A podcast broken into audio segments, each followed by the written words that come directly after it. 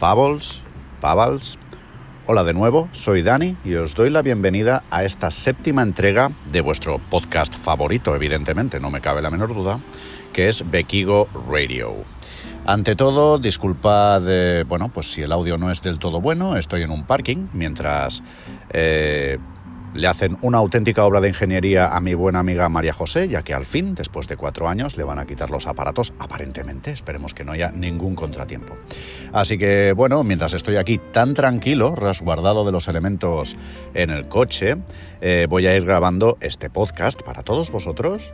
Pero bueno, sí que es posible que vayáis oyendo, pues eso, un coche que pasa, otro coche que pasa, etc. Así que nada, como siempre, buscaré una musiquilla de interludio que sea bastante ridícula, que dé un poquito de vergüenza ajena a poder ser, para eh, dar fin a esta introducción y pasar a la siguiente sección. Venga, hasta ahora.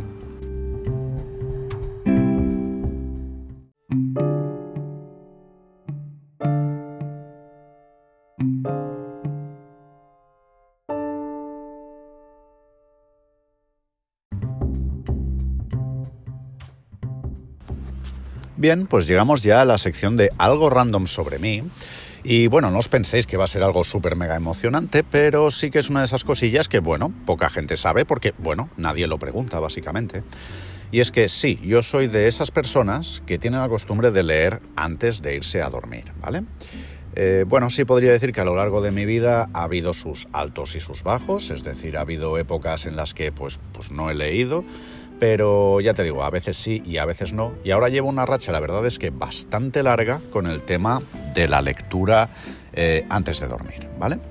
Históricamente lo que yo he estado leyendo han sido sobre todo novelas, es decir, hablamos de, de una lectura, podríamos decir, ligera, no especialmente profunda, ni filosófica, ni nada de eso, simplemente una lectura que me ayudara, entre comillas, a coger un poco el sueño y ya está. Hasta que hubo un punto que, bueno, eh, de un tiempo a esta parte me dije, oye tío, si en lugar de haberme leído tantas novelitas, que no hay absolutamente nada malo ¿eh? en leer novelitas, pero ¿y si hubiera dedicado ese tiempo a leer los grandes libros de la humanidad? Y la verdad es que tuve una etapa, y hablaré de eso en otro podcast porque tiene su qué, en que me dio por leer algunos libros pues eh, bastante importantes en la historia de la humanidad. Y bueno, y podría continuar haciéndolo. Sea como sea, fue una paliza mental tan bestia que necesitaba oxigenarme y volví a la lectura ligera, volviendo a leerme por segunda vez la saga de Gerald de Rivia. Y, por ejemplo, el último libro que me he leído ha sido, eh, bueno, de hecho me lo estoy leyendo, es de los chicos de Sin Código Postal, el libro que es De Furgo a Camper, que les he pillado ahora por el Black Friday, que lo tenían rebajado, junto con su otro libro que es el de... Mm, ¿Cómo se dice? Guía de la Van Life. Es decir, es la primera vez que leo un libro, digámosle, práctico, al que le tengo que prestar bastante atención. Y no sé, la verdad es que no estoy acostumbrado a ello, pero bueno, sea como sea, si vas sacando algunas ideas, aunque ya te digo, no es el mismo concepto de vas leyendo hasta que te entra sueño y te duermes, sino que hay veces que tienes que estar atento y decir, hey, espera, espera, que lo que me acabo de leer ahora, es importante, saca el móvil y apúntalo. No sé, ya veremos. Eh, también os diré que, por ejemplo, antes de meterme con este, que ya os digo que es el primer libro práctico que me leo antes de irme a dormir, me había leído un clásico como es El cantar del mío Cid, que la verdad es que es un libro ligerito, en castellano, digamos en castellano actual, ¿vale? Así que no es del todo infumable. Y bueno, ¿qué queréis que os diga? Yo creo que esto es un tema de costumbres. Eh, quien más, quien menos, pues eso, hay, hay mucha gente que lee antes de dormir, otros que no. Pero si no lo hacéis, os lo podría recomendar por varios motivos. Por un lado, porque es una forma como de cerrar el día y decir, eh, todo lo que ha pasado ya da igual, ¿vale? Vamos a meternos ya sea en este mundo de fantasía o sea en, ideas más abstractas o en lo que sea, te ayuda a desconectar y también pues eso, vas cogiendo un poco de sueñete hasta que te sobas. Y no solamente eso, sino incluso desde un punto de vista práctico, lo de leer, eh, leer antes de dormir o lo de leer en general, y no me las digo por dármelas de guays, es bastante útil porque te enseña bastante vocabulario. Y quieras que no, el mero hecho de leer, leer, leer, pues poco a poco vas aprendiendo palabras nuevas. Y no hace falta que leas grandes libros, muchas veces por el mero hecho de leer eh, novela, aunque sea novela fantástica, ya vas aprendiendo bastante vocabulario. Pues bueno, ya no doy más la chapa, básicamente el dato random sobre mí de hoy es ese, y es que leo antes de ir a dormir. Oh, madre mía, santa noticia.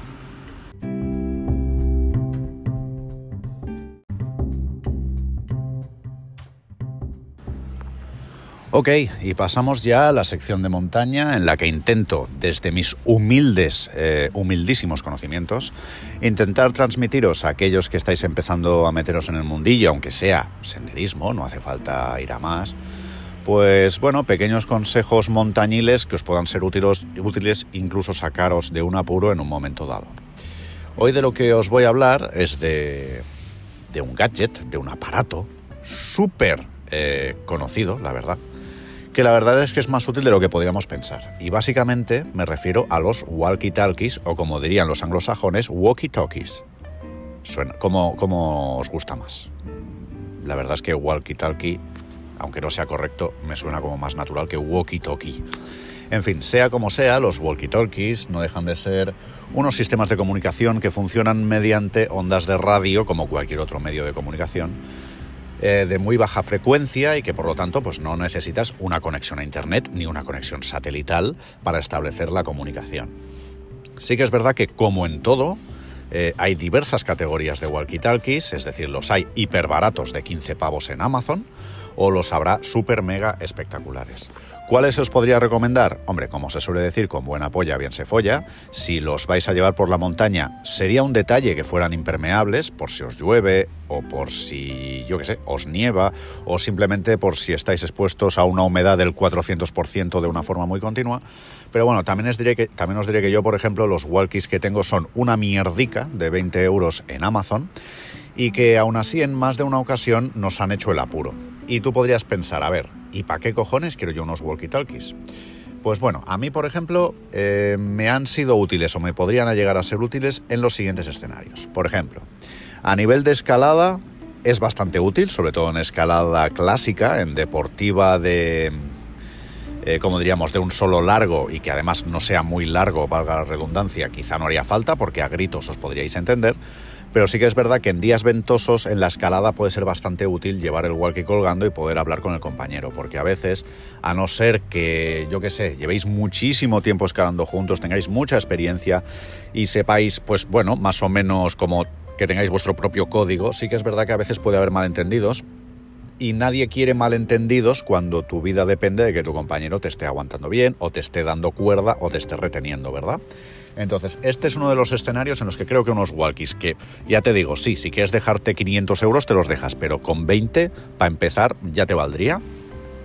Eh, ya te digo, estos walkies te pueden sacar de un apuro muy grave.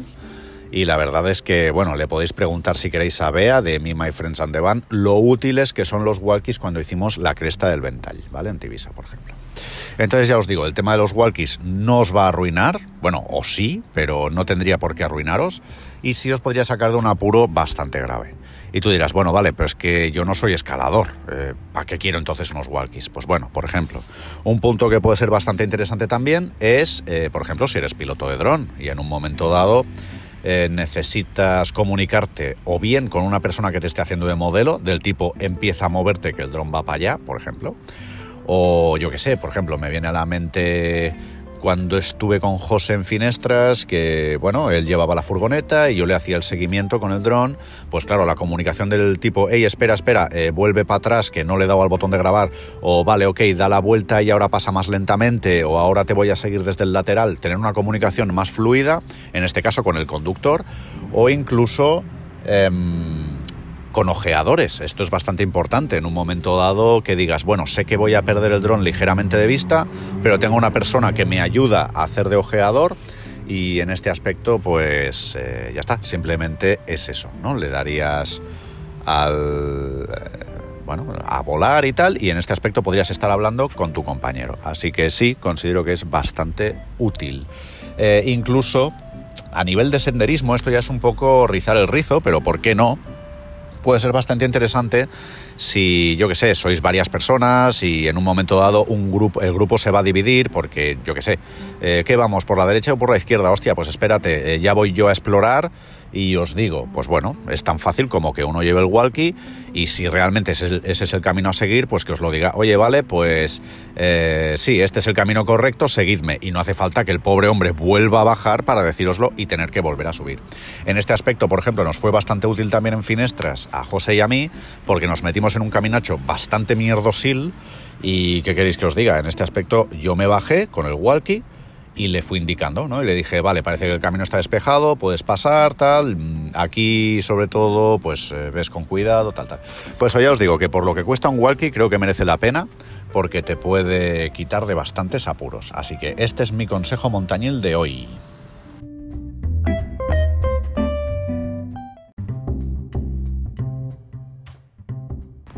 Ok, y llegamos ya a la sección del viajero 2.0, en que os doy consejillos, pues bueno, sobre todo para cuando estemos en ruta, ya sea en plan van life feel, o a lo mejor simplemente, pues yo qué sé, en un road trip o historias así. Sea como sea, hoy os quiero hablar de un tema que supongo que quizá ya habréis oído, y si no, pues da igual, os lo explico, que es lo que se conoce como VPN o una red virtual. Básicamente los VPN son servicios que se pueden contratar y que básicamente digamos que hacen de punto intermedio entre tu equipo, por ejemplo tu ordenador o tu móvil, y la red eh, de telefonía, ¿vale? Sirven básicamente para camuflar tu IP eh, y hacerle creer a Internet que te estás conectando desde otro sitio. Eh, entendámonos, si estáis pensando usar VPNs para hacer cosas ilegales y hackear, olvidaos porque obviamente si se os quiere rastrear, se os puede rastrear, ¿vale? Pero sí que es verdad que es bastante útil más que nada para hacerle creer, perdón, no me he explicado bien, para hacerle creer al portal web que vienes desde otro sitio. Por ejemplo, hacerle creer a Netflix que no eres un usuario español, sino estadounidense, y así poder ver la cartelera de Netflix Estados Unidos, por ejemplo, ¿no?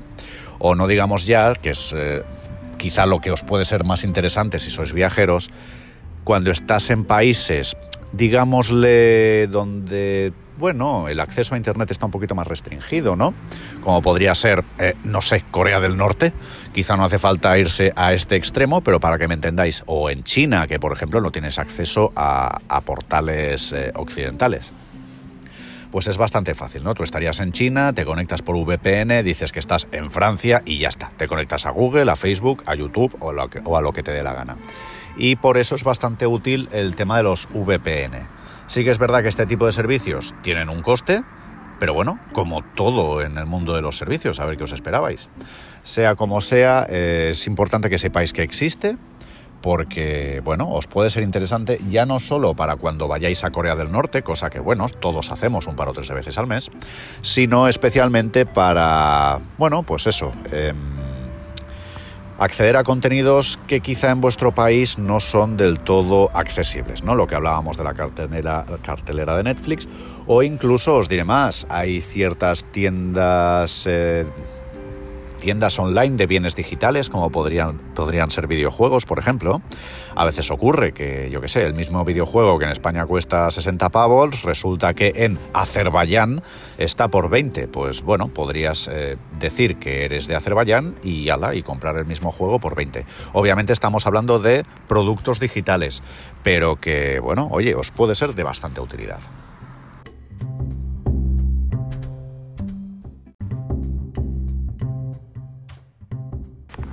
Y bien, llegamos ya a la sección de Semos lo que comemos, donde, bueno, básicamente os hablo de consejillos y de anecdotillas a nivel de nutrición y dietética. Como siempre, aprovecho para comentar que no soy un especialista en nutrición ni en, dietética, así que, por favor, antes de tomar depende qué decisiones o realizar depende qué cambios en vuestra alimentación, eh, más que tomarme en cuenta a mí, Coged esa información, os vais a un especialista y que os asesoren de verdad, ¿vale? Entonces, hoy ya os digo, más que semos lo que comemos, casi que sería semos lo que no comemos, porque hoy os quiero hablar de un concepto bastante interesante que es el de la autofagia. Eh, bueno, para el que sepa griego, lo habrá podido entender fácilmente. Auto significa a uno mismo y fagia significa comer. Es decir, la autofagia significa el maravilloso hecho de comerse a uno mismo. Y no significa cortarse un brazo, echárselo a la sartencica y venga, y para adelante. No me refiero a eso, no me refiero a eh, soy vegano pero me quiero comer una morcilla, me corto un poco de sangre y me hago una morcilla con mi propia sangre, no me refiero tampoco a eso, sino que me refiero a un proceso metabólico que se produce, como comprenderéis, cuando el cuerpo necesita más energía de la que puede obtener mediante el alimento, sea porque estamos realizando un ayuno, o sea, bueno, pues básicamente porque llevamos tanto tiempo haciendo ejercicio y sin comer que el cuerpo necesita alimentarse de alguna manera. Sea como sea, eh, hay un punto que es bastante importante y viene un poco a cuento de lo que hemos estado hablando en estas últimas sesiones sobre el tema de las proteínas e incluso de las proteínas de origen animal. Eh, esto lo sé desde hace relativamente poco y me parece súper interesante.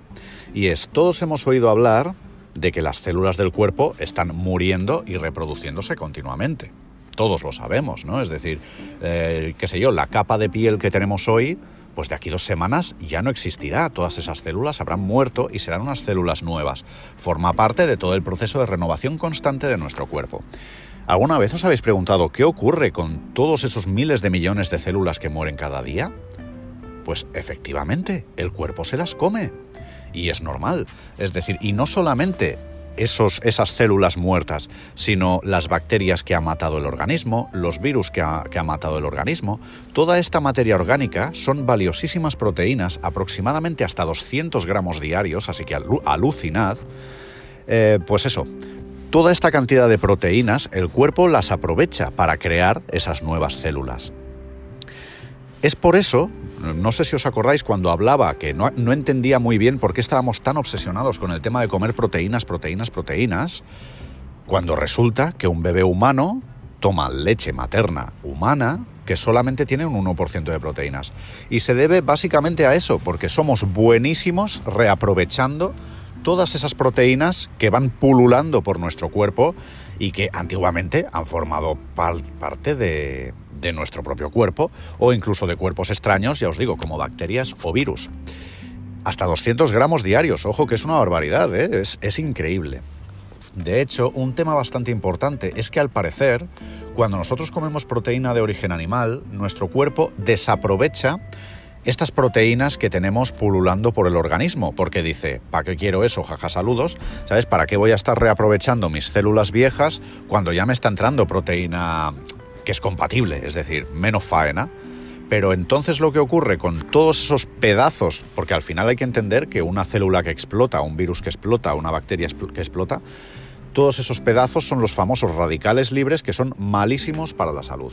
Entonces, no vengo como siempre a daros propaganda de dejar de comer carne, pero sí que es verdad que cuanto a ver cómo lo podría decir, cuanta menos carne comamos, más eficiente va a ser nuestra autofagia y en el fondo eso no deja de ser un sistema de, reciclaje y de limpieza del propio cuerpo, de purificación, casi si quieres decirlo así.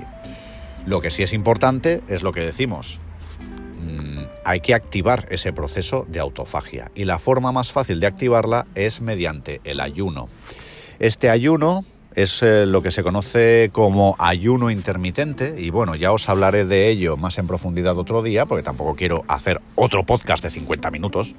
Eh, pero bueno, que sepáis que este ayuno hay varias formas de plantearlo. Por ejemplo, podrías eh, pues un día a la semana no comer, por ejemplo.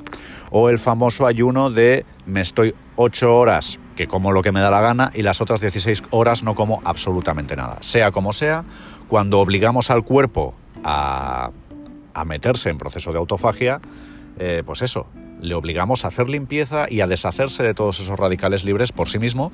Y bueno, al parecer todo el tema del ayuno también eh, es bastante positivo en otros aspectos, pero ya os digo que de eso hablaré otro día.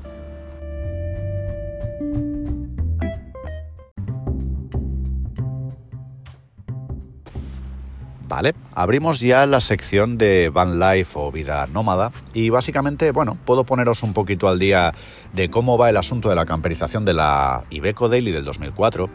Lo tenemos un pelín parado, debo reconocer que por ejemplo la semana pasada solo fuimos a hacer una sesión y entre que llegamos que ya estaba atardeciendo, estaba la furgoneta llena de cacharros, pues la verdad es que no hicimos prácticamente nada. Cogimos la pintura antioxidante y acabamos de dar una segunda capa a los sitios donde estaba volviendo a salir el óxido y les dije a mis amigos José y María José, oye chicos, la verdad es que no me apetece, no está bien que nos juntemos solo para trabajar, vámonos de tapas. Y es lo que hicimos, nos fuimos a tomar algo. Eh, me sabe mal para los que estáis ansiosos de ese contenido, pero bueno, que sepáis que bueno, de vez en cuando hay que disfrutar también de la vida. Y sea como sea, esta semana sí hemos hecho una sesión, ayer mismo hicimos una sesión, pero bueno, básicamente estuvimos, hacía un viento terrible, ¿vale? La idea, José quería eh, instalar la claraboya, pero con el viento que hacía no, no nos hacía gracia a ninguno el hecho de que él tuviera que estar pululando por el techo de la furgoneta. Aparte había que preparar unos marcos de madera y tal, y ya lo ha estado preparando en su casa. Y sea como sea, nos pusimos a saco con la... Eh, ¿Cómo se dice? Con el aislamiento, a ver si podíamos acabarlo de una puta vez. Spoiler, no. Es decir, acabamos la segunda entrega de cinta de Kaiflex de 3 milímetros y acabamos también toda la lana de roca, con lo cual voy a tener que comprar un pelín más de lana de roca, no sé si tendré que pillar un paquete entero en Bauhaus o a ver si puedo conseguir un par de placas sueltas en Wallapop o algún rollo así. Y además, eh, ya os digo, he tenido que hacer un tercer pedido de 45 metros más de de Kaiflex de 3 milímetros. Es lo que tiene que seamos tan perfeccionistas y, que queramos hacerlo tan, tan, tan bien. Que claro, si no queremos que quede chapa al aire, mm, hay un montón de pedazos que se tienen que cubrir con este tipo de Kaiflex. Y por otro lado, ahora que ya os he soltado la chapa a nivel personal, vamos a un tema que os puede más o menos interesar a nivel conceptual, que ya no es el del van life, sino el del boat life, la vida en un bote.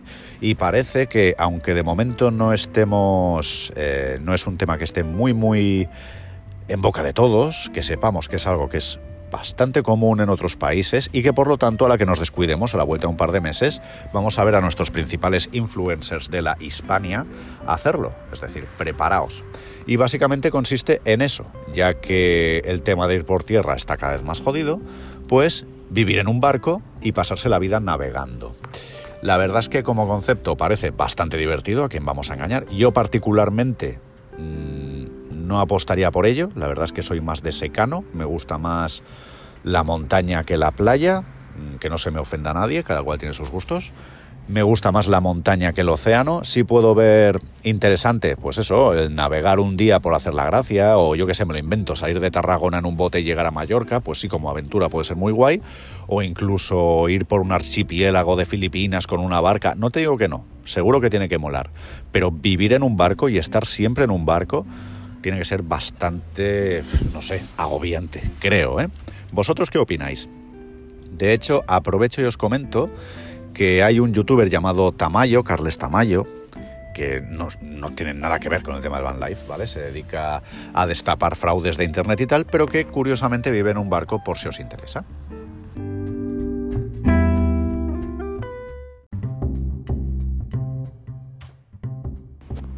Vale, pasamos ya al tema de los drones y va a ser bastante rapidito porque no hay grandes noticias. Si es verdad que, por ejemplo, parece que va a ser muy muy inminente la publicación del dron de DJI FPV, que no olvidemos que no tiene, tiene pinta de que no va a ser un dron acrobático como tal, sino más bien pues una especie de dron long range que va a permitir sacar unas tomas así bastante flamantes, pero que nadie se espere aquí que esto va a ser un dron de carreras porque seguro que no.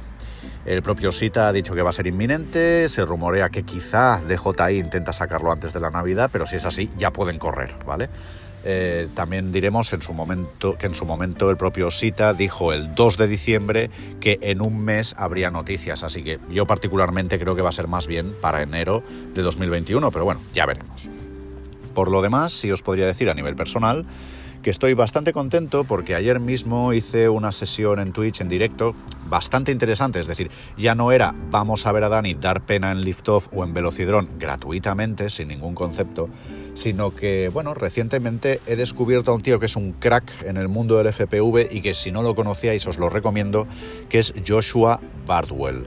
Este hombre es conocido como el señor sábelo todo del FPV, como podéis imaginar es anglosajón, habla en inglés, eh, no sé si eso es un problema para vosotros, pero sea como sea, a raíz de ver un vídeo suyo de los 10 trucos con los que puedes empezar en freestyle, digo, coño, pero si este escenario yo lo conozco, si este escenario está en Liftoff, y luego dije, claro, es que este escenario se llama Bardwell's Yard, la yarda de Bardwell, así que no es de extrañar que tengamos, eh, pues eso, un escenario que es la casa de este tío. Imaginaos si es famoso.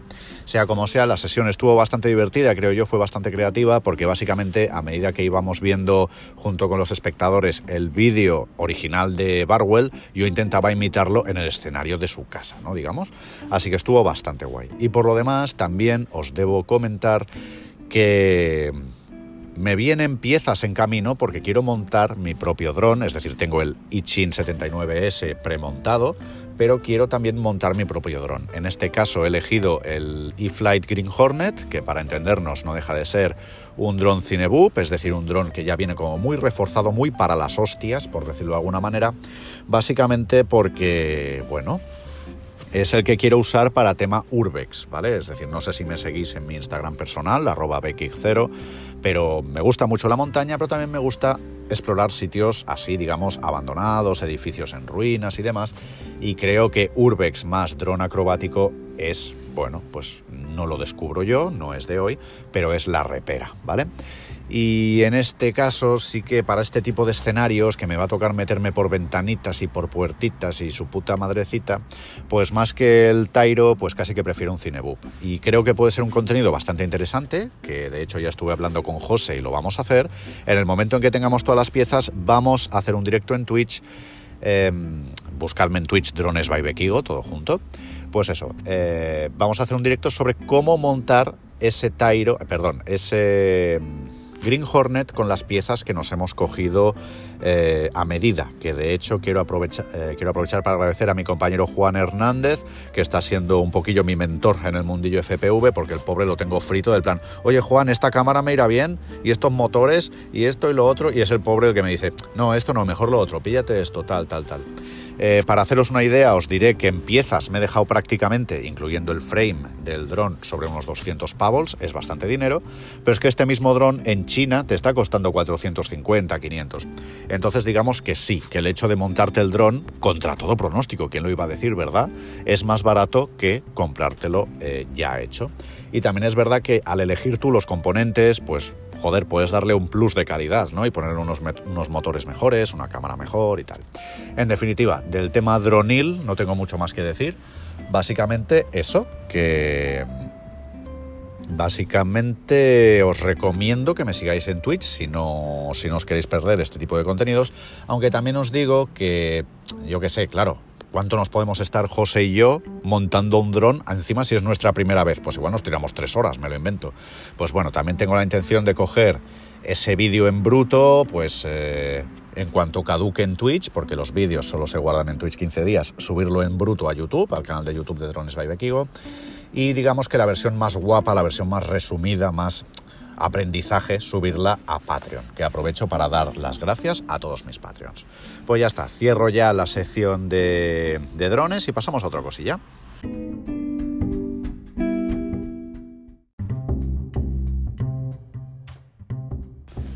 Vale, en cuanto al apartado corporativo no hay mucho que decir, que yo sepa no hay descuentos en la tienda, no hay nada especial. Lo que sí podría decir, también en referencia al punto anterior de los drones que se me había olvidado, es que he creado un grupo en Facebook llamado Escuadrón Cortacésped, como, bueno, escuadrón, como lo escribíais en español, pero sin la E de delante, es como un juego de palabras entre squad y dron, eh, sin la E al final, digamos, escuadrón cortacésped. Eh, básicamente este grupo es eh, donde estoy invitando a la gente que está aprendiendo junto conmigo eh, todo el mundillo del FPV y consiste en eso, ¿no? en que demos nuestros primeros pasos juntos. También he invitado, por ejemplo, a Juan, que he comentado antes, eh, para que pueda, pues eso, echarnos un poquillo una mano y creo que puede ser bastante interesante. Ya os digo, grupo de Facebook, Escuadrón Cortacésped. Uniros porque, bueno, vamos a intentar ahí ir aprendiendo entre todos y traer gente especializada que nos vaya ayudando y también, pues bueno, crear, pues eso, una squad, ¿no? Creo que puede ser bastante divertido.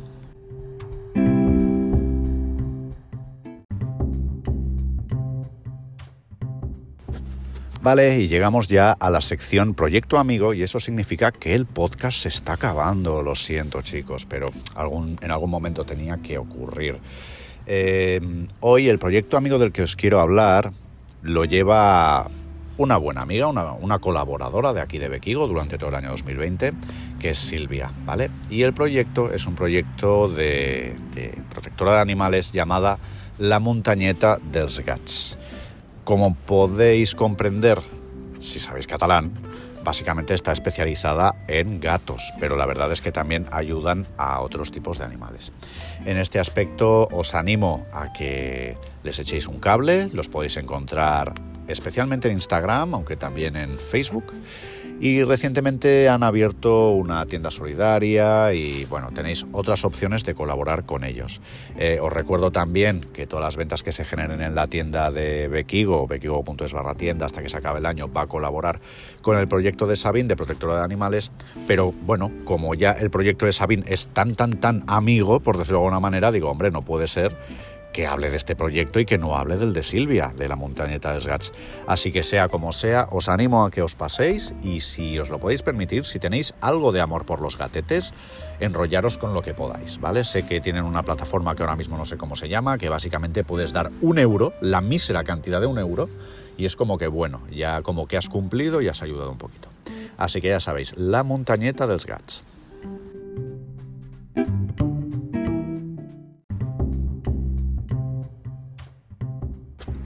Y nada, voy cerrando ya el podcast.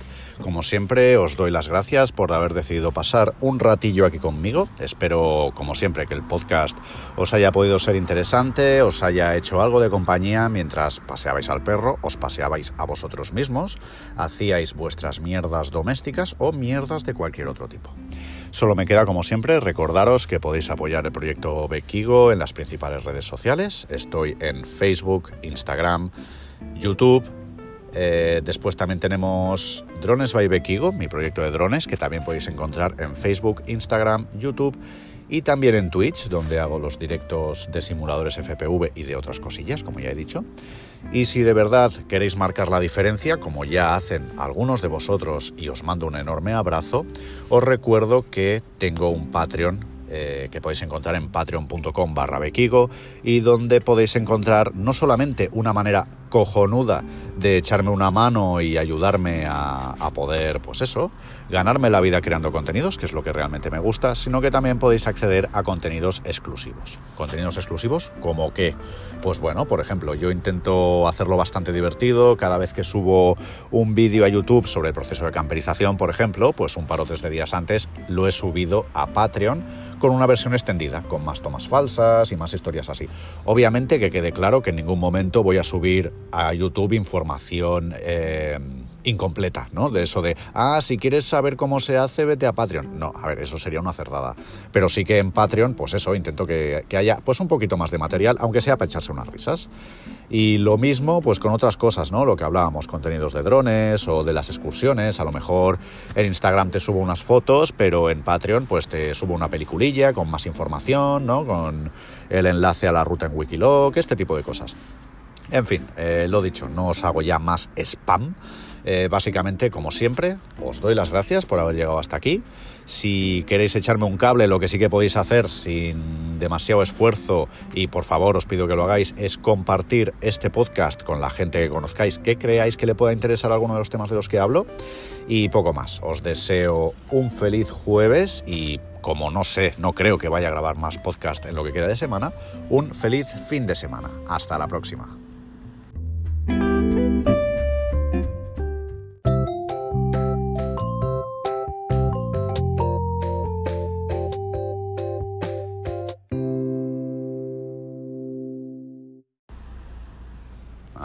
Llegado hasta el final, te sabes el truquillo.